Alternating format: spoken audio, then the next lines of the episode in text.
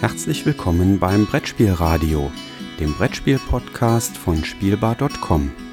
Hier am Mikrofon Jürgen Karler.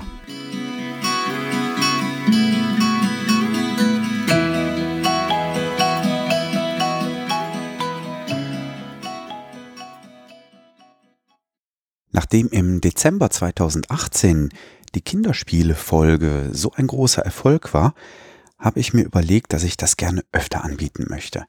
Das heißt, ähm, der Plan sieht vor, dass wahrscheinlich einmal im Monat ähm, es jetzt eine Folge im Brettspielradio geben wird, wo ich mich mal mit Kinderspielen beschäftigen möchte. Beim letzten Mal hatte ich zwei gute und eins, was uns nicht so gut gefallen hat.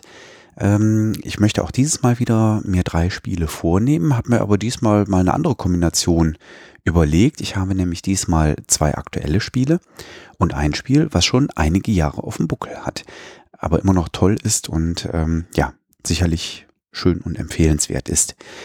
Ich starte mal mit einem neuen und ich starte mal mit einem neuen, was mich tendenziell eher überrascht hatte, weil ich es überhaupt nicht auf dem Schirm hatte, so ehrlich muss ich sein. Und das Spiel was ich hier meine, ist Visio. Visio ist bei Captain Macaque erschienen, ein französischsprachiger Verlag oder ein französischer Verlag, ähm, der im Deutschland im Vertrieb von Asmodee ist. Ähm, bei dem Spiel ist kein Autor genannt. Auf der Schachtel und im Regelblatt steht zumindest ähm, kein Autor genannt.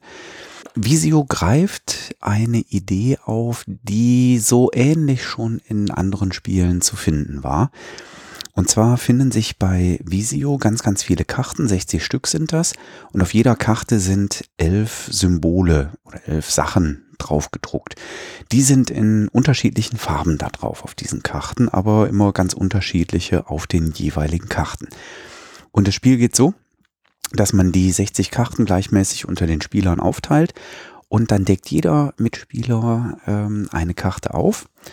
Und es geht jetzt darum, auf den Karten Paare zu finden. Also gleiche Gegenstände, die allerdings in unterschiedlichen Farben sein müssen. Also Beispiel, drei Spieler spielen mit, jeder dreht eine Karte auf und auf den drei Karten findet sich auf einer Karte ein grüner, was nehmen wir, äh, ein grüner Tennisschläger und auf der anderen Karte ist ein blauer Tennisschläger drauf. Dann ruft man Stopp, sagt hier, ich habe ein Pärchen gefunden auf zwei unterschiedlichen Karten in zwei unterschiedlichen Farben und äh, wenn man damit recht hatte, dann darf man alle Karten einsammeln. Also kriegt diese drei Karten quasi als Belohnung. Jetzt kann es sein, dass auf den äh, Karten, die aufgedeckt sind, keine Pärchen im ersten Anlauf zu finden sind. Ähm, also nicht jede ähm, Kombination von Karten. Da findet man dann auch den gleichen Gegenstand in unterschiedlichen Farben drauf. Deswegen äh, gibt es da die Regel, wenn man nach einer gewissen Zeit äh, alle Spieler sagen, nee, ich finde da kein Pärchen, dann deckt jeder eine weitere Karte auf. Also im Drei-Personen-Spiel würden dann eben eine vierte, fünfte und sechste Karte aufgedeckt und dann geht es da dann darum, Pärchen zu finden. Im schlimmsten Fall mussten wir schon mal acht oder neun Karten waren es, glaube ich, aufdecken, bis wir dann endlich irgendwo ein Pärchen gefunden hatten. Und dann kann man natürlich gut abräumen, wenn man da der Erste ist, der ein Pärchen entdeckt, äh, der kassiert halt eben entsprechend diese acht Karten als Belohnung. Am Ende wird einfach geschaut, wer hat den größten Kartenstapel eingesammelt ähm, und der oder diejenige hat dann das Spiel gewonnen. Ja, der ein oder andere wird jetzt Parallelen zu ähm, Kartenspielen, äh, gerade auch für Kinder finden, wo es darum geht, äh, gleiche zu entdecken. Das ist hier eine nette Variante, weil man eben nach einem andersfarbigen Gegenstand nochmal schauen muss. Es ist tatsächlich das Spiel, was in den Runden mit den Kindern eigentlich immer gut ankam. Und insbesondere hier zu Hause mit meinen beiden Mädels ist es das Spiel, was wir seit der Messe in Essen, wo das Spiel in Deutschland äh, auf den Markt gekommen ist, 2018 am häufigsten gespielt haben. Und zwar, weil die Mädels das immer wieder anschleppen und immer wieder Visio spielen wollen. Ich war anscheinend nicht der Einzige, der das nicht auf dem Schirm hatte. Äh, bei Boardgame Geek gab es äh, bis Anfang Januar 2019 noch nicht mal einen Eintrag für das Spiel. Den musste ich tatsächlich jetzt selber einreichen, damit ich dann diese ganzen Partien auch nochmal, also manchmal tracke ich äh, die Partien, die ich spiele. Nicht immer, äh, aber manchmal mache ich das. Und äh, das haben wir jetzt so oft gespielt, dass ich gesagt habe, naja, also das will ich tatsächlich jetzt mal mittracken und äh, habe nochmal so grob äh, rekapituliert, wann wir das denn immer gespielt haben. Also für mich eine absolute Überraschung nach der Messe, weil ich es so gar nicht auf dem Schirm hatte. Visio von Captain Makak.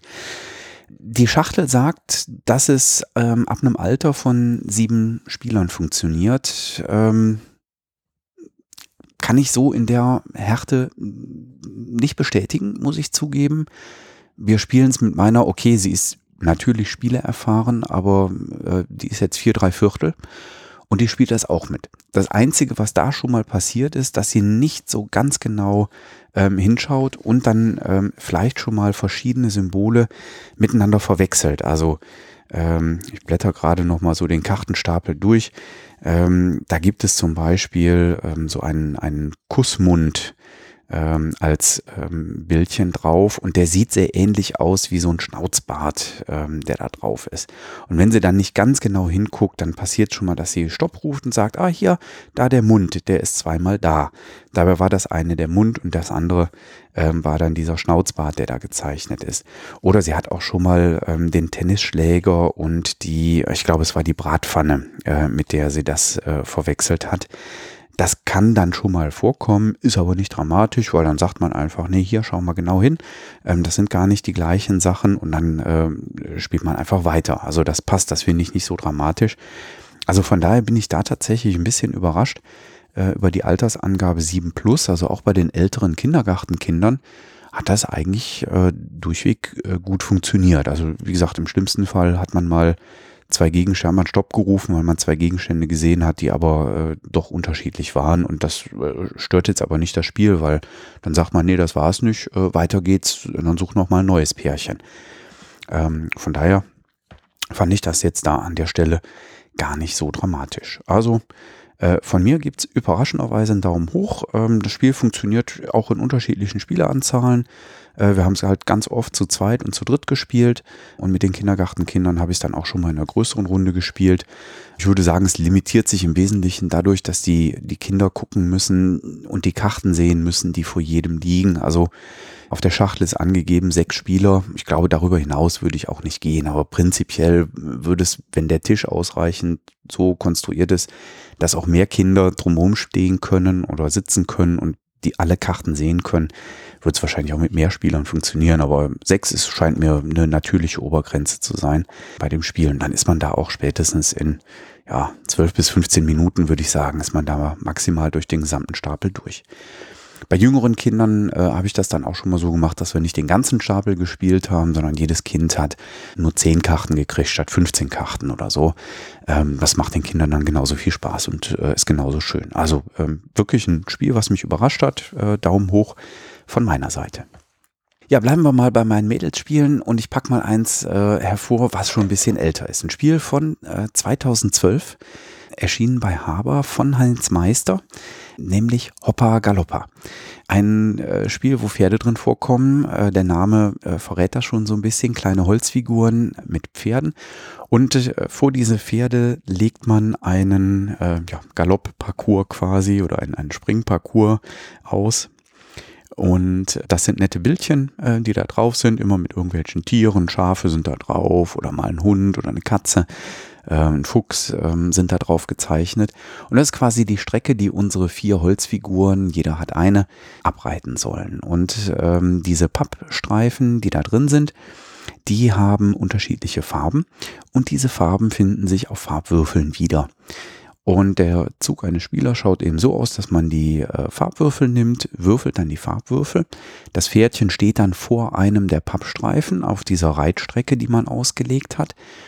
Wenn man jetzt über das nächste Hindernis oder über die nächste Landschaft eben drüber reiten möchte, dann muss man die entsprechende Farbe der Landschaft gewürfelt haben auf seinem Farbwürfel. Dann darf man eben einen Schritt weiter ziehen. Und dann guckt man bei der nächsten Landschaft, ah, die hat jetzt eine andere Farbe, die erste war vielleicht orange, die zweite ist grün. Dann schaut man, habe ich denn auch ähm, einen grünen Farbwürfel gewürfelt? Wenn dem so ist, dann darf ich entsprechend auch da das nächste Feld weiterziehen. Und am Ende gewinnt halt, wer als erstes über alle Pappstreifen drüber hinweggeritten ist und alle Landschaften damit erkundet hat. Ein Spiel, was gerade in Familien super gut funktioniert, vor allem natürlich mit Mädchen, ähm, so ehrlich muss man sein. Die Pferdefiguren sind halt ganz toll. Funktioniert ab vier Jahren wunderbar, zwei bis vier Spieler, ähm, also auch zu zweit und zu dritt funktioniert das wunderbar. Es gibt sogar so einen kleinen Trostmechanismus. Kann ja passieren, dass man, ich sag mal, vor einem orangefarbenen Landschaftsstreifen steht und man würfelt kein Orange. Dann ähm, ja, kommt man eben nicht weiter. Dann darf man aber ein Plättchen von ganz hinten auf der Strecke nehmen und äh, darf es eben entsprechend an die vorderste Stelle der Strecke legen. Damit verlängert man die Strecke. Das heißt, alle anderen müssen jetzt auch ein bisschen länger spielen, um das dann tatsächlich zu schaffen. Und das erhöht natürlich die Chancen, dass die auch mal irgendwann hängen bleiben und eben nicht über das nächste Hindernis drüber kommen. Ähm, also so ein schöner Catch-up-Mechanismus würde man das wohl bei Erwachsenen-Spielen nennen. Hopper Kalopper, auch ein Spiel, was mir und äh, den Kindern, mit denen ich es gespielt habe, wunderbar gefällt. Wie gesagt, hat eine Pferdethematik, also wunderbar.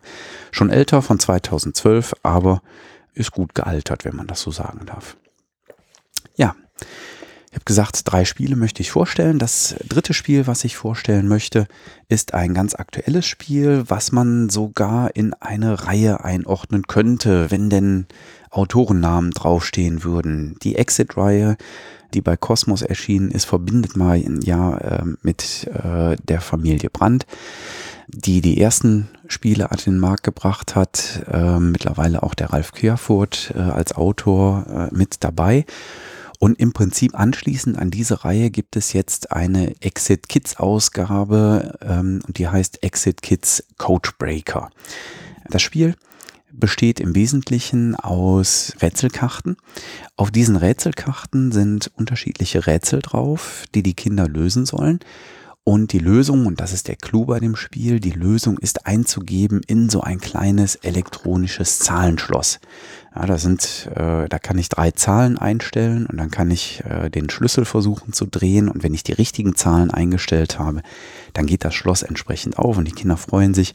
Und wenn ich die falschen Zahlen eingestellt habe, ähm, dann kriege ich eine kleine Bestrafung im Sinne von, die rückwärts laufende Uhr wird um ein paar Sekunden verkürzt. Ähm, das heißt, einmal falsch raten oder falsch eingeben bedeutet, ich habe insgesamt dann äh, eine kleine Zeitstrafe und muss versuchen, schneller fertig zu werden. Das ist so die grundsätzliche Idee des Spiels. Das lebt natürlich dann von den Rätselkarten, die dabei sind. Ähm, da gibt es einen guten Stapel. Also es sind ähm, insgesamt 30 doppelseitige Rätselkarten, also 60 Rätsel. Und diese Rätsel unterscheiden sich in zehn unterschiedliche Rätselarten. Also da gibt's ganz verschiedene. Von Worträtseln, ähm, da sind halt irgendwelche Hinweise in einem Text versteckt äh, und man muss nach etwas suchen über Buchstaben, die in einer anderen Farbe abgebildet sind. Da muss man eben dann diese farbigen Buchstaben raussuchen. Man muss ein bisschen was mit Zahlen spielen oder da steht eine Geschichte drauf und unten drunter sind ein paar Bilder wovon einige nicht zu der Geschichte passen. Das sind so die Hinweise und diese Hinweise, die man dann da auf den Rätselkarten gefunden hat, die gilt es im Anschluss auf Hinweisplättchen wieder zu finden. Dabei gilt, jedes Rätsel, was gelöst werden muss, setzt sich im Prinzip ähm, aus äh, drei Begriffen zusammen. Und zwar ist das ein Begriff, der sich auf eine Farbe bezieht, ein Begriff, der sich auf einen Gegenstand bezieht und ein Begriff, der sich auf irgendetwas zu essen, also irgendwas Essbares bezieht. Ja, man muss also immer eine Farbe, ein Gegenstand und eine Sache zum Essen muss man rausfinden. Und diese finden sich dann eben auf den Hinweisplättchen. Und da kommt es jetzt zu einer wilden Sucherei, denn diese Hinweisplättchen, die sind ganz schön gemacht. Da gibt es welche, die kann ich nur lesen, wenn ich einen Rotfilter drüber lege. Entsprechend ist im Spiel eben eine rote äh, so eine rote Plastikfolie dabei, die muss ich dann über das Plättchen halten. Wenn ich das mache, dann sehe ich da tatsächlich einen Begriff, kann den lesen. Wenn ich die Rotfolie wegnehme, dann ist der Begriff äh, in so einem Farbenwirrwarr nicht mehr zu erkennen. Es gibt ein kleines Spiegelplättchen dabei. Entsprechend sind auf den Hinweiskärtchen äh, Worte in Spiegelschrift draufgeschrieben und ich muss eben entsprechend dann versuchen, das Richtige zu finden. Dann gibt es Hinweisplättchen, da ist halt einfach eine Zeichnung drauf, da ist was drauf gemalt. Dann muss ich entsprechend äh, das entdecken.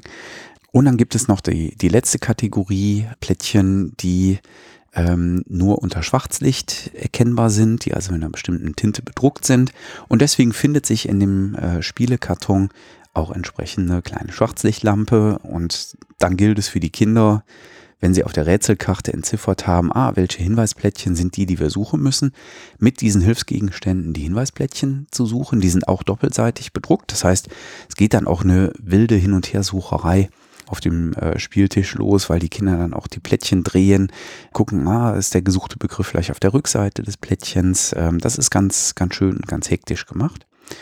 Müssen natürlich die Hilfsmittel dabei einsetzen und versuchen dann die entsprechenden Hinweisplättchen zu finden.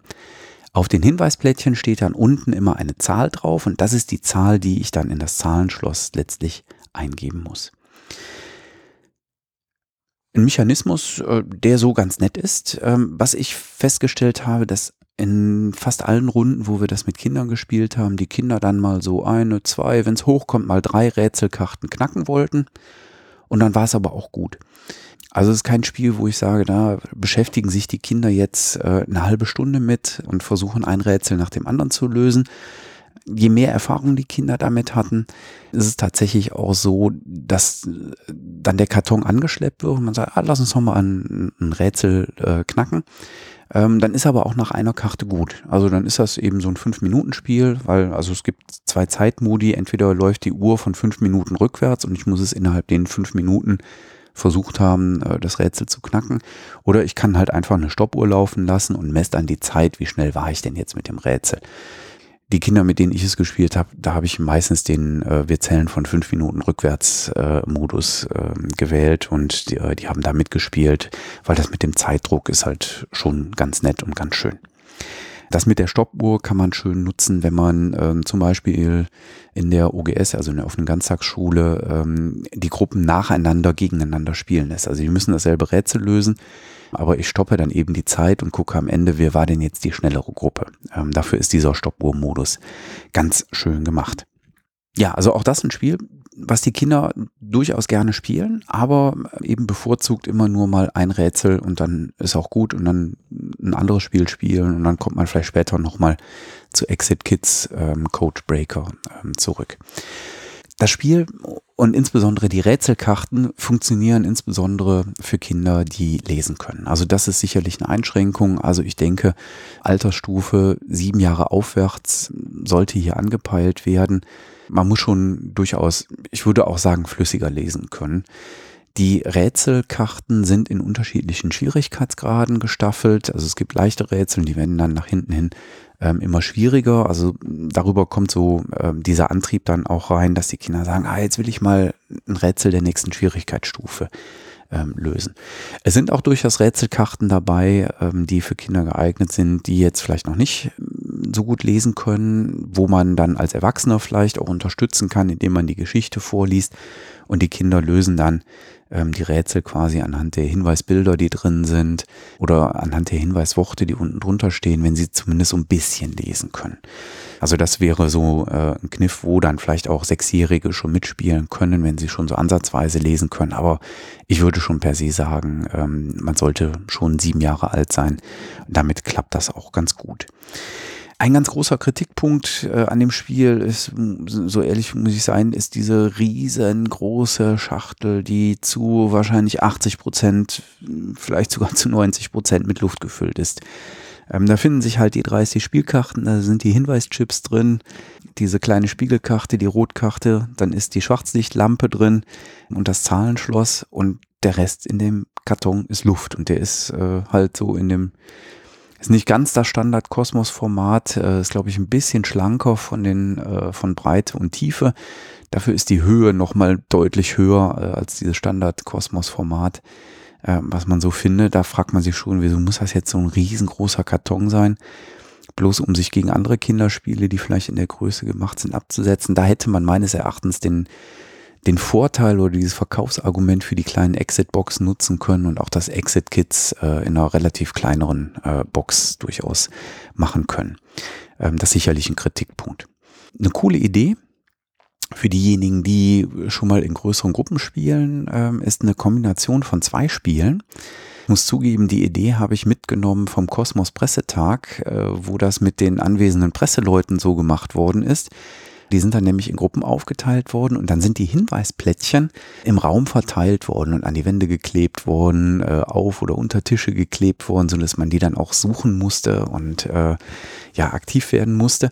Ähm, das funktioniert aber natürlich nur, wenn man dann zwei Spiele hat, weil man eben die Hinweisplättchen, die haben ja Vorder- und Rückseite, die braucht man dann entsprechend doppeln. Da muss man aufpassen, wenn man die Plättchen im Raum platziert irgendwo, dass äh, man auch äh, nicht versehentlich äh, zweimal die Vorderseite von einem Hinweisplättchen aufklebt, sondern da muss man schon so ein bisschen aufpassen und man muss natürlich irgendwie das mit Kreppklebeband machen, damit man nicht, wenn man dann das Klebeband wieder abmacht, ähm, die, die Karte zerstört und da irgendwie von der Pappe was am Klebeband kleben bleibt und das dann kaputt ist. Ähm, aber das ist ein, äh, eine schöne Möglichkeit, wie man dann auch äh, die Gruppen im Raum aktiv werden lassen kann und dass die Kinder eben nicht nur um den Tisch drumherum stehen, sondern dass die halt durch den Raum flitzen äh, müssen. Ich habe das einmal in der OGS schon mal äh, genutzt und habe das so gespielt und das, äh, das hat schon äh, Spaß gemacht, da die, die Kinder auch flitzen zu sehen und wie die dann die Plättchen suchen. Ja, da ist das Suchen halt dann im Raum verteilt statt auf dem Tisch und äh, ja, das hat, hat damals beim Pressetag mit den erwachsenen Presseleuten funktioniert und das funktioniert auch äh, mit, den, mit den Kindern. Also wer da die Möglichkeit hat, zwei Spiele anzuschaffen, weil er vielleicht eine Einrichtung in einer Stadtbücherei vielleicht noch ein zweites Exemplar hat, das ist so ein Tipp, was man vielleicht mal ausprobieren könnte. Ansonsten, wie gesagt, eher so ein Häppchen für zwischendurch. Die riesengroße Schachtel äh, ist nicht so dolle. Ähm, wir hatten einmal eine Karte, da war ich mir nicht sicher, da hat das, das Lösung eintippen hat nicht funktioniert. Im Nachhinein war ich mir nicht sicher, ob ich vielleicht das Schloss falsch bedient habe. Ähm, das ist auch so ein Punkt, wieso die Kinder schon etwas älter sein sollten. Das muss man eben, dieses Schloss zu aktivieren, muss man genau in der Reihenfolge machen, wie die Spielregel das vorsieht. Halt erst einschalten, warten, bis die Zeitanzeige äh, angezeigt ist, dann die Karte reinstecken und den Startknopf drücken und dann wird eben die Karte, da ist unten so ein kleiner Barcode drauf letztlich, der wird dann eingescannt und dann weiß das Schloss, okay, für diese Karte ist jetzt die und die Lösungskombination an, äh, an Zahlen gesucht so lernt das Schloss das eben dann dazu. Vielleicht haben wir die Karte, die wir damals gespielt haben, auch äh, schlicht nicht richtig gemacht. Vielleicht habe ich die schon reingesteckt, als die Zeit noch nicht drin zu sehen war. Ähm, das würde ich jetzt also nicht im Spiel ankreiden. Ich glaube, das war tatsächlich eher ein Bedienungsfehler unsererseits, weil danach ist das eigentlich äh, nie wieder aufgetaucht. Aber bedeutet eben, die Kinder müssen dann schon so ein bisschen Geduld haben, Schloss einschalten, warten, bis die Uhr leuchtet und dann erst die Karte reinstecken und den Startknopf drücken. Das spricht eben auch dafür, es eher mit Siebenjährigen aufwärts zu machen. Soweit für diese erneute Kinderspielefolge ähm, für heute. Ich hoffe, das Zuhören hat Spaß gemacht. Wie gesagt, ich strebe jetzt an, dass das äh, öfter kommen soll, weil äh, zu den Folgen des Brettspielradios kommen relativ selten, äh, kommt selten Feedback. Aber die Kinderspielfolge hat Feedback ohne Ende gebracht und ganz, ganz viele haben sich gemeldet und haben gesagt, mach doch mal öfter Kinderspielefolgen, nicht immer nur, aber mal öfter. Und ich habe mir jetzt, wie gesagt, vorgenommen, das einmal im Monat zu machen. Hoffe, das stößt auf Gegenliebe und ähm, ja, freue mich auch hier wieder über Feedback und verbleibe bis zum nächsten Mal. Bis dahin, tschüss.